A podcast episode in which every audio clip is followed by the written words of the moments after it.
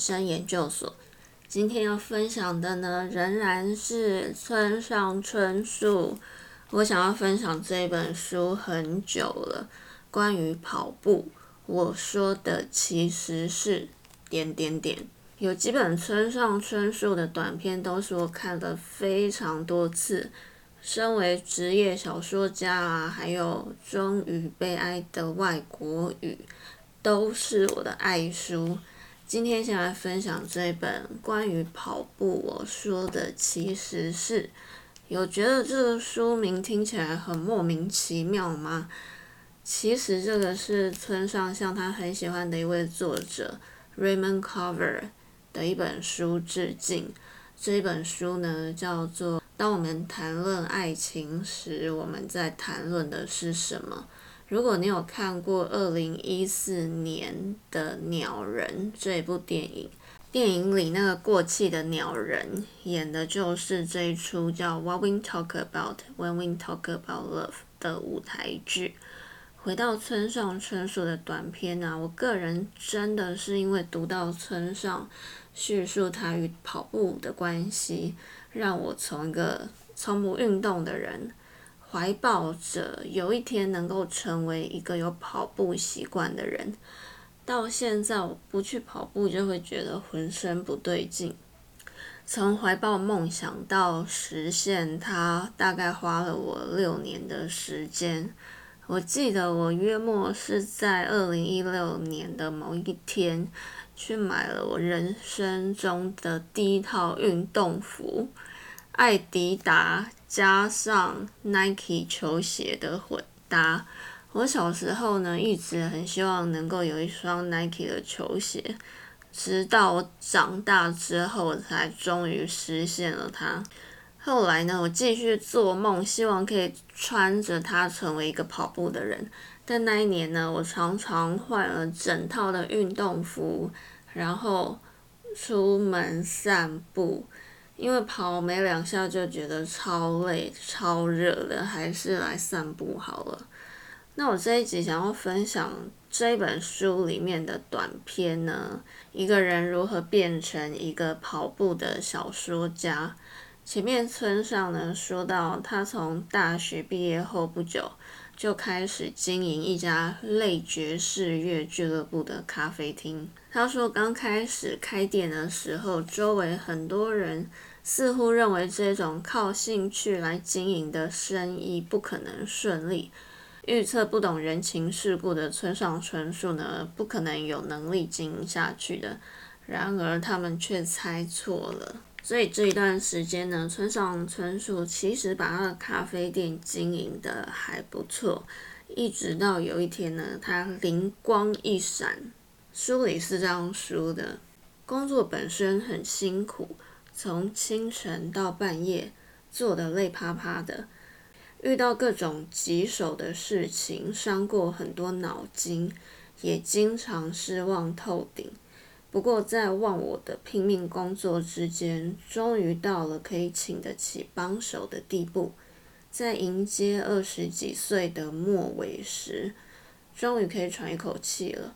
因为从可以贷款的地方尽量借了款，算一算还款来源大致不成问题时，终于有告一段落的感觉。总之，为了生存下去，一直累到那时候为止。勉强从水面露出脸来呼吸，其他事几乎什么都不能想。好不容易攀上人生最陡峭的一个阶段，到了一个稍微开阔一点的地方，能够来到这里，以后就算遇到什么困难，总可以克服了吧？有了这样一点自信，深呼吸一下，慢慢转身，看看周围，回头看看走过来的路。开始思考接下来要前进的阶段。三十岁就在眼前，已经到了不能称为年轻的年代了。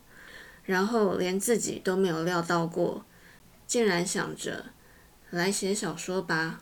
不晓得是不是时机到来的时候呢，人就会突然接收到自己使命的召唤，想着来做什么吧。像村上一样，就在那个瞬间突然灵光一闪的想法，而他也就真的付诸实行了。村上写的第一篇短片呢，就得了新人奖。那个时候，他的咖啡店呢也还在经营，而且店才刚上轨道，终于可以偿还之前因为开店所欠的债务。结果村上又来个灵光一闪，他说呢，想要写规模更大、内容更扎实的小说的心情逐渐转强。村上呢在书里这样说：经过深思熟虑之后，决定暂时把店收起来。在一定的期间，就专心来执笔写小说吧。虽然在那个时间点，以一个小说家的收入还不如从开店得到的收入来得多，不过这方面也只好干脆放弃了。周围很多人都反对我的决定，或是深表怀疑。店好不容易总算上了轨道，你可以交给谁来经营？自己到什么地方去尽情写小说就行了，不是吗？他们都劝我，以世间一般的情况来说，这是合理的想法。而且当时可能很多人都没有预料到我能靠着当专业作家活下去。但是我无法听从大家的劝告。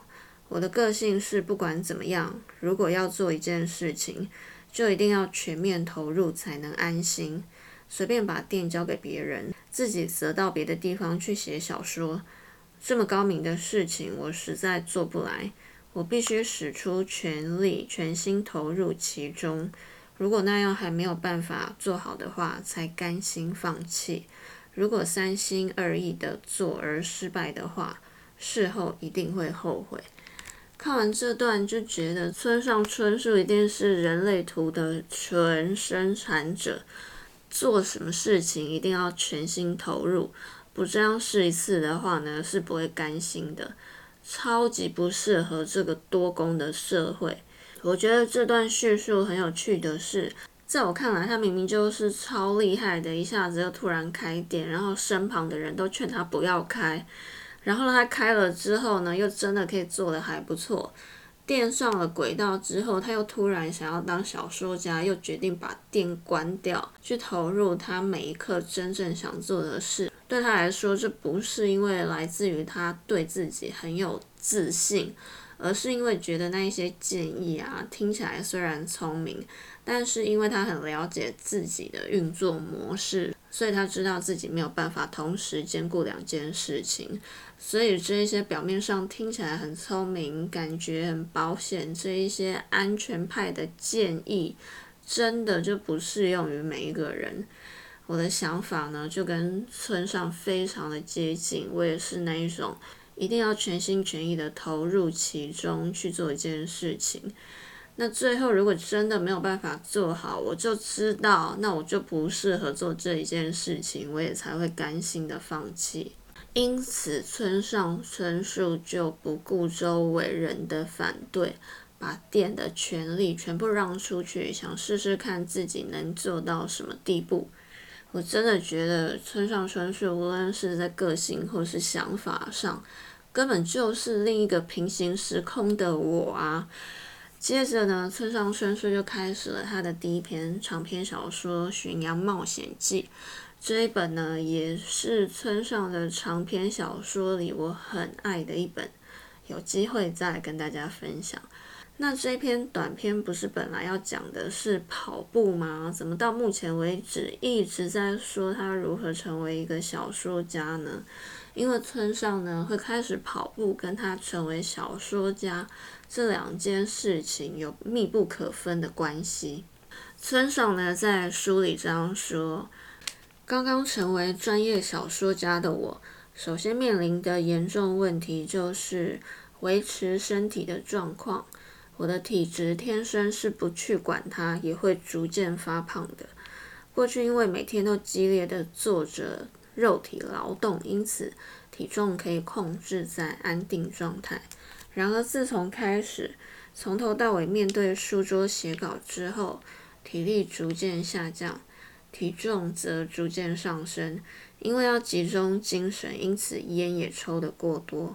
那时候一天要抽六十根烟，手指都变黄了，全身都是烟臭味。这怎么样都对身体不好。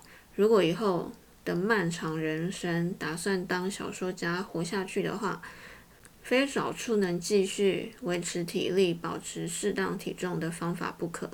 真正每天开始跑步，我想是在写完《巡洋冒险记》过后一段时间，大约在决心以专业小说活下去的前后。跑步有几个优点：首先，不需要同伴或对手，也不需要特别的道具和装备，可以不必去到特别的场所，只要有适合跑步的鞋子。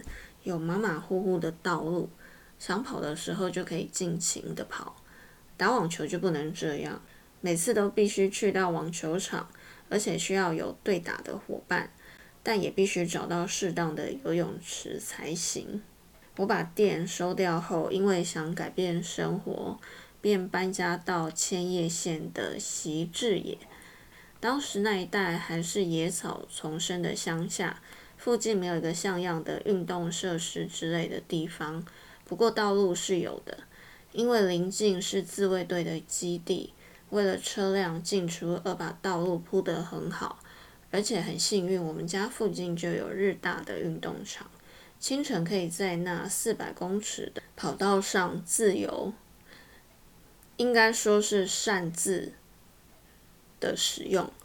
所以我的运动项目几乎毫不犹豫，或者该说毫无选择，就选择了跑步。然后不久就戒烟，开始每天跑步之后，戒烟也成了自然之事。当然戒烟并不简单，不过总不能一边抽烟一边每天跑步。想继续跑下去的自然想法，成为继续戒烟的重要动机。成为克服烟瘾的很大助力。戒烟这件事，就像和以前的生活诀别的象征一样。所以，村上春树为了要成为一位小说家，改变了整个的生活形态，要早睡早起，要去跑步，还戒了烟。我想，当你真正走上你人生使命的这一条道路后，很多事情就会跟着开始转变了。接下来，村上说到以前在学校的运动课这一段，我也非常喜欢。他是这样说的：“我本来就不讨厌长距离跑步，以前没办法喜欢学校的体育课、运动会之类的事，也让我感到厌烦，因为那是带有从上面强制我们来做吧的运动。”自己不想做的事，在自己不想做的时候要我做，我向来无法忍受。相反的，自己想做的事，在自己想做的时候让我依自己的方式做的话，却可以比别人加倍认真的拼命做。因为运动神经和反射神经都不是特别优异，因此不擅长短时间决战型的运动。至于长时间跑步和游泳，则合于我的天性。自己某种程度也知道这点，所以我想在没有感觉到任何不适应之下，就相当顺利的把跑步纳入生活的一部分了。请让我稍微说一下题外话，这和跑步没有关系。以我的情况，在学习方面，大体上也可以说和运动一样，从小学到大学为止，除了极少部分之外。我对被学校强制学习的功课大多不感兴趣，我会对自己说这是不得不做的，而做到某种程度勉强进了大学，但几乎从来没有觉得功课是有趣的。所以虽然成绩没有糟糕到见不得人的地步，不过也没有拿到足以得奖的成绩，或在哪方面拿过第一名，完全没有这种美好的记忆。我对功课开始感兴趣，是在总算受完指定的教育，也就是所谓成为社会人之后，对自己感兴趣的领域的各种事情，以配合自己的步调，以自己喜欢的方法去追求时，才发现可以非常有效率的学会知识和技术，例如翻译的技术，也是在这样的方式下，一面靠自己缴学费，一面一一学到的。在能够自成一格之前，花了很长的时间，累积了很多尝试错误的经验。不过这样学来的东西却真的很扎实。村上应该有种叛逆性人格，就是对于强制性的要求我们去做些什么这类的事情呢，感到打从心底的不愿意。但是当你有一件真正想做的事情，它会改变的是你对于原本生活的想法、与外界的连结，或是对整个世界的观念。村上呢，接着说，他开始早睡早起后带来人际关系的转变。之前呢，因为开店的关系，所以还是必须要去面对很多不一定真正想见的人。而为了写小说，生活形态转变后，于是允许自己奢侈的不去见不想见的人。以下这一段呢，说的是这样人际关系的转变。村上的想法是这样的。不过，我想，真的除了年轻时期之外，人无论如何，是在有必要设定所谓的优先顺序，要顺序排出时间和精神体力的分配比例。到某个年龄为止，自己心里如果不确实建立这样的系统的话，人生会缺乏焦点，变得没有轻重缓急。与其和周围的人具体交流。我更想确立安静的生活，以便一切都能以专心投入写小说为优先。对我的人生来说，所谓重要的人际关系，与其说是和某些特定的人往来，不如去和不特定的多数读者之间建立。很多读者一定乐于为我创造一个能让我生活基础安定、能集中精神的环境。以便写出品质更高的作品，这难道不是我身为一个小说家的责任和最优先事项吗？这种想法到现在都没有改变。虽然没办法直接看到读者的脸，这某种意义上是一种观念上的人际关系，但我一路走来一直把这眼睛看不见的观念上的关系，定定为对自己来说最有意义的东西。这有一点像我在过完我的三十岁生日之后，我意识到，原来我从来就不喜欢那样的人际关系。那也是我的人际关系开始走上一个比较收敛的阶段。从这边呢，村上也讲到，他在开店或是写小说的时候奉行的一个理念，就是你无法讨好每个人。村上说呢。开店的时候，大体上也以同样的方针在做。有很多客人来到店里，十个人之中，只要有一个人觉得很不错的店，我很喜欢，下次要再来就够了。只要十个人中有一个人成为常客，生意就能做起来。反过来说，十个人中即使有九个人不喜欢也没关系，这样想心情就可以放轻松了。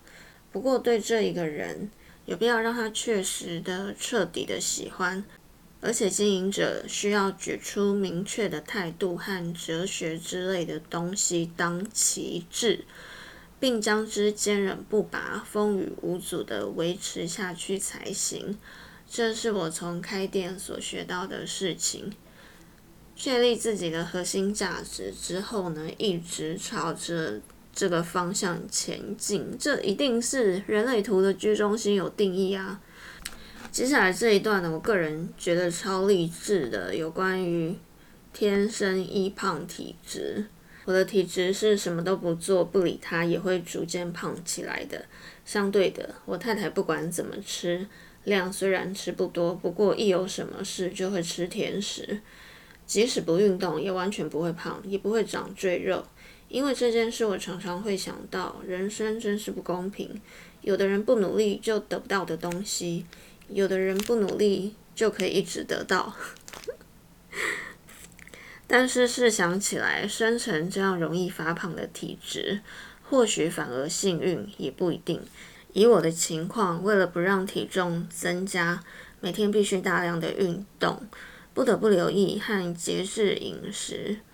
人生真辛苦，不过这样努力不懈之下，代谢保持在很高的水准，结果身体变健康了、强壮了，老化某种程度也可以减轻吧。然而体质什么都不做也不会胖的人，没有必要注意运动和饮食，而且这种人不必自找麻烦的去运动，所以多半会随年龄的增长，体力逐渐衰退。如果不刻意去保养，肌肉会自然衰退，骨骼会变弱。什么叫做公平？如果不看长远，是不会知道的。在读这篇文字的人之中，或许也有人正烦恼着：不，稍微疏忽一下，体重立刻就会增加。不过，就像前面说的那样，不妨从正面去思考，这反而是上天给我的幸运。从这样的观念呢，村上延伸到他认为自己不是天才型的作家，但是身为地才型的他呢，就是因为这样，所以找到了他自己可以稳定运作的方式。他是这样说的：试想起来，这种观点或许很适合用在小说家这种职业上。天生有才华的小说家，什么都不做，或不管做什么，就可以自由自在地写小说。像泉水自然涌出来那样，文章自然涌出来，作品很快就完成，没有必要努力。偶尔有这种人，但很遗憾，我并不是这种类型的人。不是我自豪，不管怎么注意周遭，还是看不到泉水。必须手拿起凿子，一点一点地敲开岩盘，深入地底去挖掘，否则无法挖到创作的水源。为了写小说，不得不用尽体力，不得不耗费时间和功夫。每次想写作品时，都不得不一一重新挖掘新的深穴。不过，漫长的岁月持续过着这种生活，努力打开坚硬的岩盘，找洞穴，探寻新的水脉，技术上和体力上都变得相当有效率了。所以，当感觉到一个水源开始枯竭时，就能很干脆的立刻移到下一个地方。向来只靠自然水源的人，忽然想这样做，可能也没办法立刻顺利做到。一边在谈村上春树呢，一边又想到他的人类图，他也是属于空白中心比较多的，头顶逻辑、喉咙、意志力都是空的纯生产者。因为一边读就一边觉得他的这些特质的展现呢非常明显。而且他真的活得很励志的，就是他知道自己有哪个部分不是天生的，因此就靠后天锻炼。他所说的那种天才有才华的小说家，感觉就很像是头脑原本有能量，但无法掌控自己头脑能量的那种类型。但就是因为知道自己没有随时随地的灵感来源，所以就用很摩羯、很土星的方式去打造出属于自己的规律。就像他形容的，必须用凿子一点一点的敲开，但也因此他能拥有取得自己创作水源的方式。接着呢，他说到有关于意志力的部分。像有一些人类图的说法，就会让人误以为意志力中心空白的人没有意志力。但说到村上春树，除了他这么多产的作品，最常说到的就是他每天固定练跑这件事。这样的人怎么可能会没有意志力呢？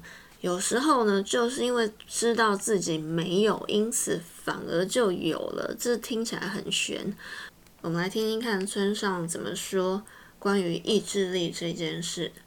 说到每天跑步，有人会感到佩服，有时候有人会说我意志好坚强，能被人夸奖当然高兴，总比被贬低要好得多。不过我想，任何事情都不应该只是意志坚强就能办到的，世间并没有这么单纯。老实说，我甚至觉得每天持续跑步和意志强弱好像没有什么相关。我能这样持续跑步二十多年，毕竟是因为个性适合跑步，至少因为不太痛苦。人这种东西，生来似乎就是喜欢的事情，自然可以持续下去。不喜欢的事情就无法持续。其中可能和意志之类的稍微有一点关系。不过，不管意志多坚强的人，多好胜的人，不喜欢的事情终究没办法长久持续。还有，就算做到了，对身体应该反而有害。接着，村上老师的书呢，即使是做着自己喜欢的事，也有不想跑的时候啊。他这样说。不过，虽说长距离跑步符合自己的性格，也还是会有今天觉得身体好重，不太想跑的日子。不应该说经常有。这样的时候会找各种冠冕堂皇的理由，想休息不跑。我有一次采访奥林匹克长跑选手赖古利彦先生，当时他正从跑者退下来就任 SMB 食品队的教练不久。我问他，像赖谷先生这种水准的跑者，会不会有今天不想跑，好厌烦，真想留在家里继续睡觉的时候？赖谷先生名副其实的睁大眼睛，然后以“什么笨问题”似的声音说：“当然，这种事情经常有啊。现在想起来，自己都觉得是个愚蠢问题。不，当时也知道是个愚蠢问题。不过，我还是想从赖古先生口中直接听听看那答案。就算肌肉力量和运动量和动机的水准有天壤之别。”早晨起床正在系跑步鞋带时，他是否也和我想的一样呢？而赖古先生那时候的答案让我打心底放心了，心想：啊，大家都一样嘛。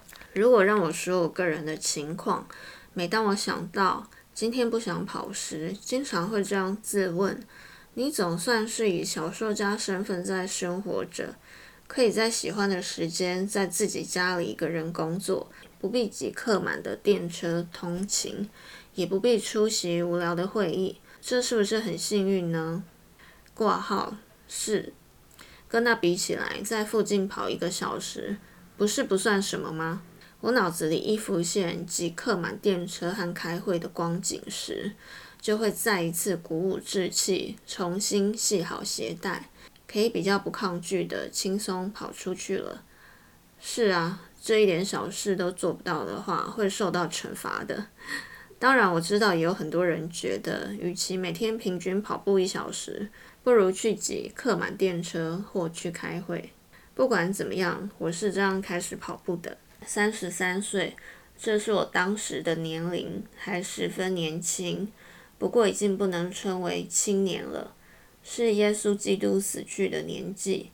史考特·费兹杰罗从这前后已经开始凋落，或许那是类似人生分歧点的地方。在那样的年纪，我展开一个跑者的生活，虽然起步算迟，但也站上了身为一个小说家的真正出发点。村上呢，在其他短篇说过，想放弃的理由很多，而坚持下去的理由只会有一个。就是因为只有珍贵的那一个继续跑下去的原因，因此才更要努力的维护那珍贵的原因。因为知道大脑会拼命的找各种的借口让你不去做一件事，因此对抗这些谎言的对策就是一个字都不要听进去。当你知道了怎么去运用自己的能量，怎么可能会没有意志力呢？那我真正养成跑步是在二零一九年。从我买完整套的运动服，穿着出去散步，到真正开始跑，又经历了三年。那是在我身体状况堪虑的时候呢，我因为不想要有药物的副作用，忧郁啊，以及体重增加，我才真正开始规律的去跑步。也可以说，我这个跑步的习惯呢，其实是因为恐惧而培养出来的。虽然村上呢在这本书的前言说，真正的绅士是不谈健康法的，也就是不会去说服别人怎么做才会健康，去说服别人跑步有多好啊，大家都来跑步。但我真正想要分享的是，我开始拥有跑步的习惯后，的确有效的排除心情上的低潮，而且我真的很享受每一次跑步的时候。